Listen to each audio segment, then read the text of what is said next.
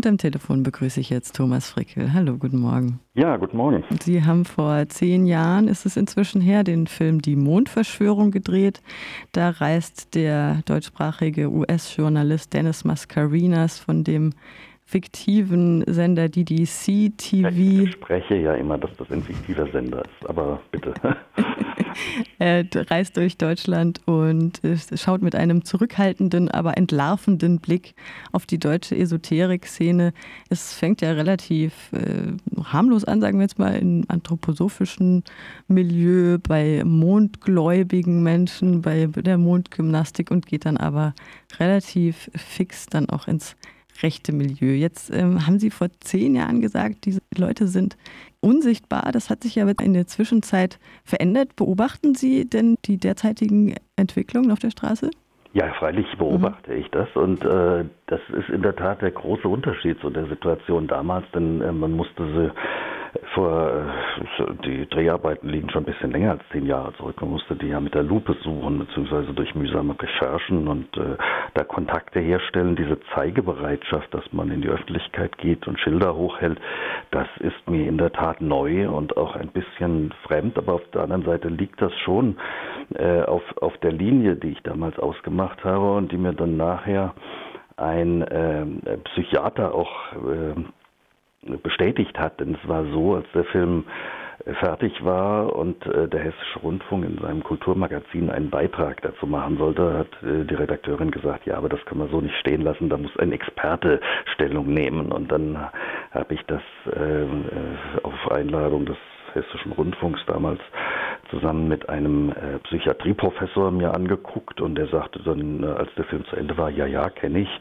Äh, solche Leute gibt es öfter und äh, die haben ja alle eine Mission. Die wollen ja, dass das, was sie als wahr erkannt haben, auch in die Öffentlichkeit getragen wird. Und ähm, wenn Leute darüber lachen, dann macht ihnen das meistens noch nicht mal was aus, sondern dann sagen sie, ja, die werden es auch noch irgendwann lernen und äh, es gibt halt welche, die so schon ein Stück weiter sind und ich glaube, unter diesem Aspekt muss man das jetzt heute sehen, dass man da die Öffentlichkeit geht, ohne zu fürchten, dass man sich auch mit schrägen Ideen vielleicht lächerlich macht bei Ihrem Film, den Sie auch als Realsatire bezeichnen, bleibt einem das Lachen ja dann sehr bald im Halse auch stecken. Ich habe damals im Kino erlebt, es war, glaube ich, ein Angehöriger eines Interviewten, der sagte, er sei nicht so ganz einverstanden damit, so wie das dargestellt wurde. Es ist ja eigentlich nur ein Zusammenschnitt von Interviews und würde ja eigentlich gänzlich unkommentiert gelassen. Hatten Sie tatsächlich auch rechtliche Konsequenzen nach dem Film? Da waren Sie in der Vorstellung, glaube ich, die zur einzigen rechtlichen Konsequenz geführt hat. Das müsste in Saarbrücken gewesen sein, bei Max Ophüls, ne? Ja, genau, das war da. Ja, ja, ja.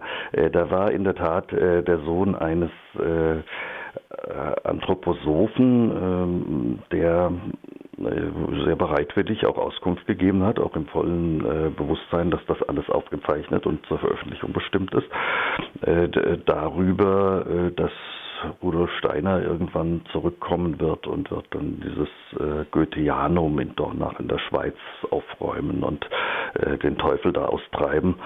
Und äh, das wollte äh, der Sohn dann doch nicht veröffentlicht sehen, weil das doch ein bisschen sehr abgefahren ist, denn der Vater, der hatte auch Kontakt mit Außerirdischen mehrfach, die ihn auch mitnehmen wollten, was er allerdings äh, abgelehnt hat, weil er seine Aufgabe auf der Erde hat.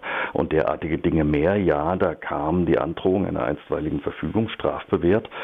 Und ich ähm, habe daraufhin in der Tat äh, diesen diese Passage nochmal ausgetauscht, weil mir das damals äh, zu riskant und zu teuer erschien. Heute würde ich das vielleicht anders sehen und sowas mal durchprozessieren, denn äh, da muss man doch einfach mal sehen, wenn die Leute äh, im Bewusstsein dessen, dass eine Kamera auf sie gerichtet ist, bestimmte Sachen sagen, dann verantworten sie das auch. Das passiert ja äh, eigentlich dauernd. Ne? Wenn ich heute das Haus verlasse, kann das ja sein, dass mich irgendjemand filmt und wenn ich mich dann äußere, dann lasse ich mich sozusagen konkludent auf das ein, äh, was da äh, bevorsteht, nämlich dass das in die Öffentlichkeit getragen wird und vielleicht nicht nur in Deutschland, sondern auch in den USA gezeigt wird. Stichwort Schweiz. Sie haben da eben in dem Film eben diesen Ausflug in das Schweizer Goetheanum gemacht. Es ja. gab auch eine kurze Sequenz in den Niederlanden mit einer Rechtsrock Band. Es war deshalb in den Niederlanden, weil sich äh, der Sänger äh, nicht so richtig getraut hat, in Deutschland aufzutreten, mhm. weil da immer äh, die Antifa vor der Tür stand mhm. und diese Konzerte unmöglich waren.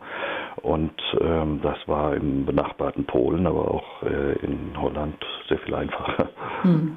Ja. Sonst war das ja eine Reise durch Bundesdeutschland. Ähm, ja. Jetzt der, das Stichwort Blick über den Tellerrand. waren wir auch. Diese sogenannten Hygienedemos, die jetzt gerade ja relativ stark hier im Kommen sind, sind, soweit ich weiß, ja ein reines deutsches Phänomen. Wie bewerten Sie das im Zusammenhang mit der Anthroposophie, die ja in Mitteleuropa auch ein bisschen weiter verbreitet ist? also ich kenne jetzt diese äh, Situation nicht so im Detail, weil ich da nicht so intensiv recherchiert habe wie damals. Aber was ich mitgekriegt habe, ist, dass das nicht unbedingt nur ein deutsches Phänomen ist. Also äh, ich habe zumindest gelesen, dass in USA also Anschläge auf Sendemasten verübt worden sind, weil es ja eine Theorie gibt, die auch dieses 5G-Netz äh, mit ähm, diese Krankheit in Verbindung bringt. Mir erschließt sich noch nicht ganz, wie das zusammenhängt, aber das kriege ich vielleicht noch raus. Also von daher glaube ich, ähm, sowohl damals wie heute ist das nicht eine rein äh, eine rein deutsche Angelegenheit. Ob jetzt vor dem Hintergrund äh, der Anthroposophie, das, das, will ich gar nicht behaupten, weil äh, das ist eine Strömung von vielen in dieser Esoterik.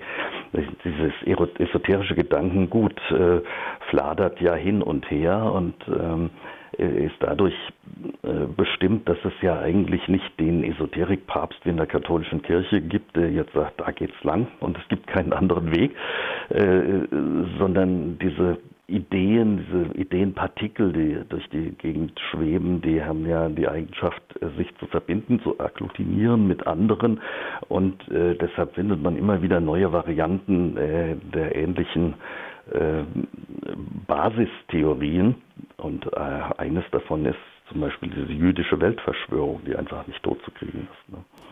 Sie haben ja auch Wert gelegt vor zehn Jahren schon, dass die Esoterik-Szene nicht in einen Sack zu stecken ist. Also es gibt da Leute, die auch durchaus versuchen, die Trennlinie nach rechts zu ziehen, ja. auch wenn das nicht immer gelingt. Ja, ich habe auch gar nicht, äh, ich will mich auch gar nicht erheben äh, über die Leute, die also daran glauben, dass man eben beim Mond das bessere Gemüse, beim Mondschein, Vollmondschein das bessere Gemüse ziehen kann.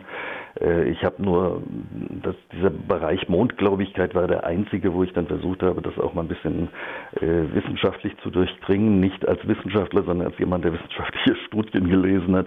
Und äh, da äh, hat, glaube ich, eine österreichische Universität festgestellt, weil sie alle möglichen äh, Spielarten von Mondgläubigkeit wirklich mal auf den Prüfstand gestellt hat und äh, Untersuchungen dazu und wiederum zusammengeführt hat, dass im Grunde genommen es keine dieser Theorien äh, gibt, die Bestand hat vor einer wissenschaftlichen Überprüfung. Aber äh, wenn die Leute trotzdem meinen, dass ihnen das hilft, äh, so sollen sie das tun. Ne? Vor zehn Jahren schon sagten Sie im Interview, die Sektenbeauftragte sprechen von einer Esoterisierung der Gesellschaft und erwähnten das sogenannte Wahrsagerurteil vom Bundesgerichtshof. Können Sie da nochmal ausholen? Ja, also Esoterisierung der Gesellschaft, sagen wir mal so, es, es gab damals schon, es gibt wohl heute auch noch äh, einen, einen Trend, ähm, der sich richtet gegen Dinge und Strukturen, die nicht so leicht durchschaubar sind. Das ist ja so, dass äh, das, was uns umgibt, immer komplizierter wird, äh, dass immer mehr Sachen passieren auf der äh, politischen Ebene, auf der internationalen Ebene, auch im sozialen Bereich, in, im Alltag, die man erstmal nicht mehr versteht. Es gibt äh, in der Mondverschwörung einen Fall, der mir das eigentlich selbst ganz plastisch gemacht hat. Da haben wir jemanden wo der Kamera, der geht zur Polizei in Berlin und und zeigt diese Chemtrails an, äh, die man manchmal am Himmel sieht, diese Streifen, ähm, weil das eine ganz große Verschwörung ist, die dazu dient, äh, uns krank zu machen, beziehungsweise äh, die Bevölkerung zu reduzieren, was ja im Moment auch wieder auf andere Weise passiert. Und ähm, das ist jemand, der berichtet ganz freimütig, also er hat Kopfschmerzen, er hat Sehstörungen, er hat so eine ähm, ja, er hat Beschwerden, gesundheitliche Beschwerden, die ihm kein Arzt äh, so richtig erklären konnte. Er war wohl bei verschiedenen Ärzten, die haben ihn wohl alle nach Hause geschickt und gesagt, sie haben nichts, tut mir leid, finden nichts. Und dann kommt er in eine Runde, wo jemand sagt, ja Mensch, das ist doch völlig klar, guck mal da am Himmel, äh, da siehst du diese Streifen und das ist das, was dich krank macht, ja. Und dann hat er für seinen äh, komplexen Zusammenhang, der vielleicht auch psychische Ursachen hat, plötzlich eine einfache Erklärung. Und ähm, dann lässt sich alles wunderbar in dieses Konzept einordnen. Dann ist eigentlich völlig klar, warum was passiert. Ja. ja.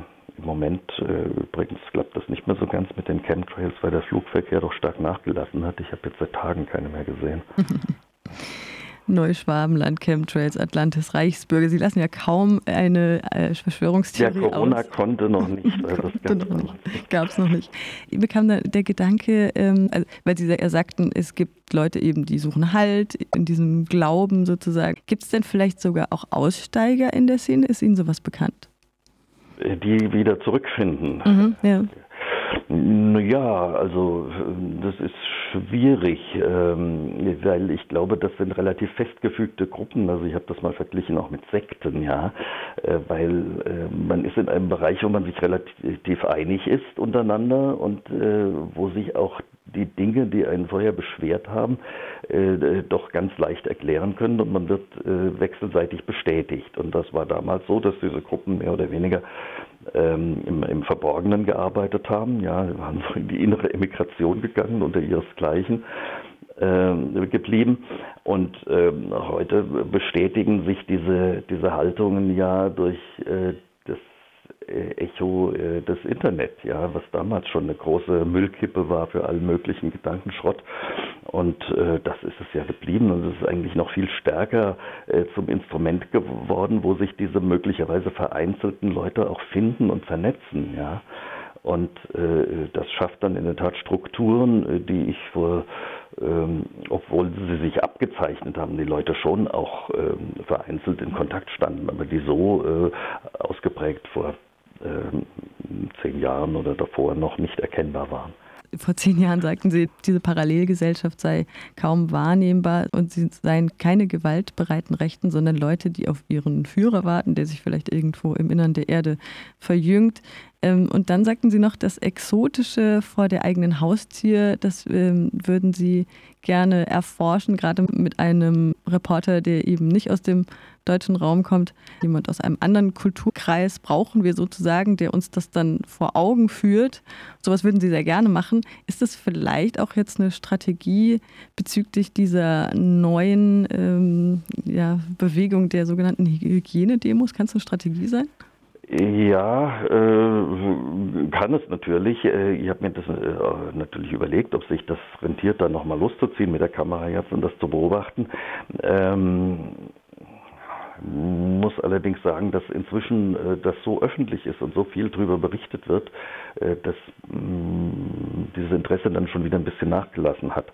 Denn ähm, der Reiz war in der Tat ja damals Dinge äh, zu finden, die eben noch nicht so bekannt waren. Und äh, es wird also von den Printmedien über die ganzen, ganze Fernsehberichterstattung bis jetzt zu diesem Gespräch, was wir führen, ja rauf und runter über diese ähm, äh, Verschwörungstheorien und diese Bewegung äh, berichtet, sodass äh, da relativ wenig zu erforschen bleibt. Ja, wir wissen das ja inzwischen alles. Und ähm, ja, wenn ich damals gesagt habe, das ist, ich halte es für ungefährlich, muss ich äh, gestehen, dass ich das schon auch differenziert habe. Schon in dem Begleitmaterial zur DVD die 2012 äh, äh, erschienen ist und die äh, kleiner Werbeblock immer auch immer noch erhältlich ist, nur direkt bei mir zu bestellen. da verweise ich ja schon auf Utøya, also diese, diesen Anschlag des Verrückten auf dieser norwegischen Insel, der da ganz viele Jugendliche im Jugendzeltlager der sozialistischen Jugend erschossen hat. Und das gibt es ja seitdem immer wieder, dass Rechtsradikale sich jetzt auch bewaffnen und vor dem Hintergrund solcher Ideen losziehen und dann versuchen, die Welt gewaltsam zu verändern. Das gab es in der Zeit, als die Mondverschwörung gedreht wurde, noch nicht. Äh, wobei ich aber damals auch schon gesagt habe, man muss das natürlich beobachten und man muss es auch äh, ja, äh, im, im, Blick behalten und wachsam sein. Ja, weil, solche Dinge können natürlich immer umschlagen. Hm, die deutsche Film. Also, ja. Äh, die, die äh, Leute, die Deutschland ab 1933 regiert haben, waren ja zu einem Teil auch Esoteriker, wie Himmler mhm. beispielsweise. Ne? Und äh, die haben das ja zu einer furchtbaren Barbarei getrieben, was ihnen im Grunde genommen sehr viel früher Helena Blavatsky mit der, mit der, mit der, Arioso mit der Theosophie und die Guido von List Gesellschaft und der Ariosophie ähm, ja, geebnet haben, diese, diese, äh, diese Ideenwelt, die hat ein bisschen gebraucht, bis sie sich wirklich, äh, bis sie wirklich ausgebrochen ist zu einer, zu einem äh, Rassenwahn, ja. Mhm. Und ähm, das äh, ist dann schon ein Warnsignal, wo man sagen muss, äh, lasst sie nicht einfach nur machen, ja. Mhm. ja. Das haben Sie damals auch schon gesagt. Man muss auf jeden Fall genauer hinsehen, im Blick behalten. Denn was ja. hier aufbricht, ist das Reservoir, aus dem die Rassenideologie des Dritten Reichs geschöpft hat. War ein Zitat von vor zehn Jahren. Die deutsche Film- und Medienbewertung hat ihren Film mit Prädikat wertvoll ähm, bewertet. Deckname Dennis, der erste Film mit Dennis Mascarinas kam 97 raus, 2011 oder 10, dann die Mondverschwörung. Ist es Zeit für einen neuen Film mit Dennis? Ja, also es gibt ja im, im Trailer zur Mondverschwörung ähm, einen äh, Schlusssatz, also der ist zwar gesprochen auf die Frage, wo sich denn Adolf Hitler jetzt aufhält, aber er gilt äh, als Antwort auf diese Frage, die jetzt gestellt wurde, auch, das ist geheim. Dann warten wir einfach auf äh, neue Projekte. Ja, also, aber wie, wie gesagt, also ich bin und war hin und her gerissen jetzt mit Blick auf ja. äh, die aktuellen Ereignisse, aber ich schaue dann gerne dorthin, wo man noch nicht so viel weiß. Und mhm. ähm, ja, da gibt es natürlich auch noch das eine oder andere. Dann hören wir wahrscheinlich in zwei Jahren wieder von Ihnen, Thomas Frickel. Ja, schauen wir mal. Thomas Frickel, der Filmemacher, Regisseur von Die Mondverschwörung 2010 herausgekommen und jetzt natürlich auch per DVD zu bestellen.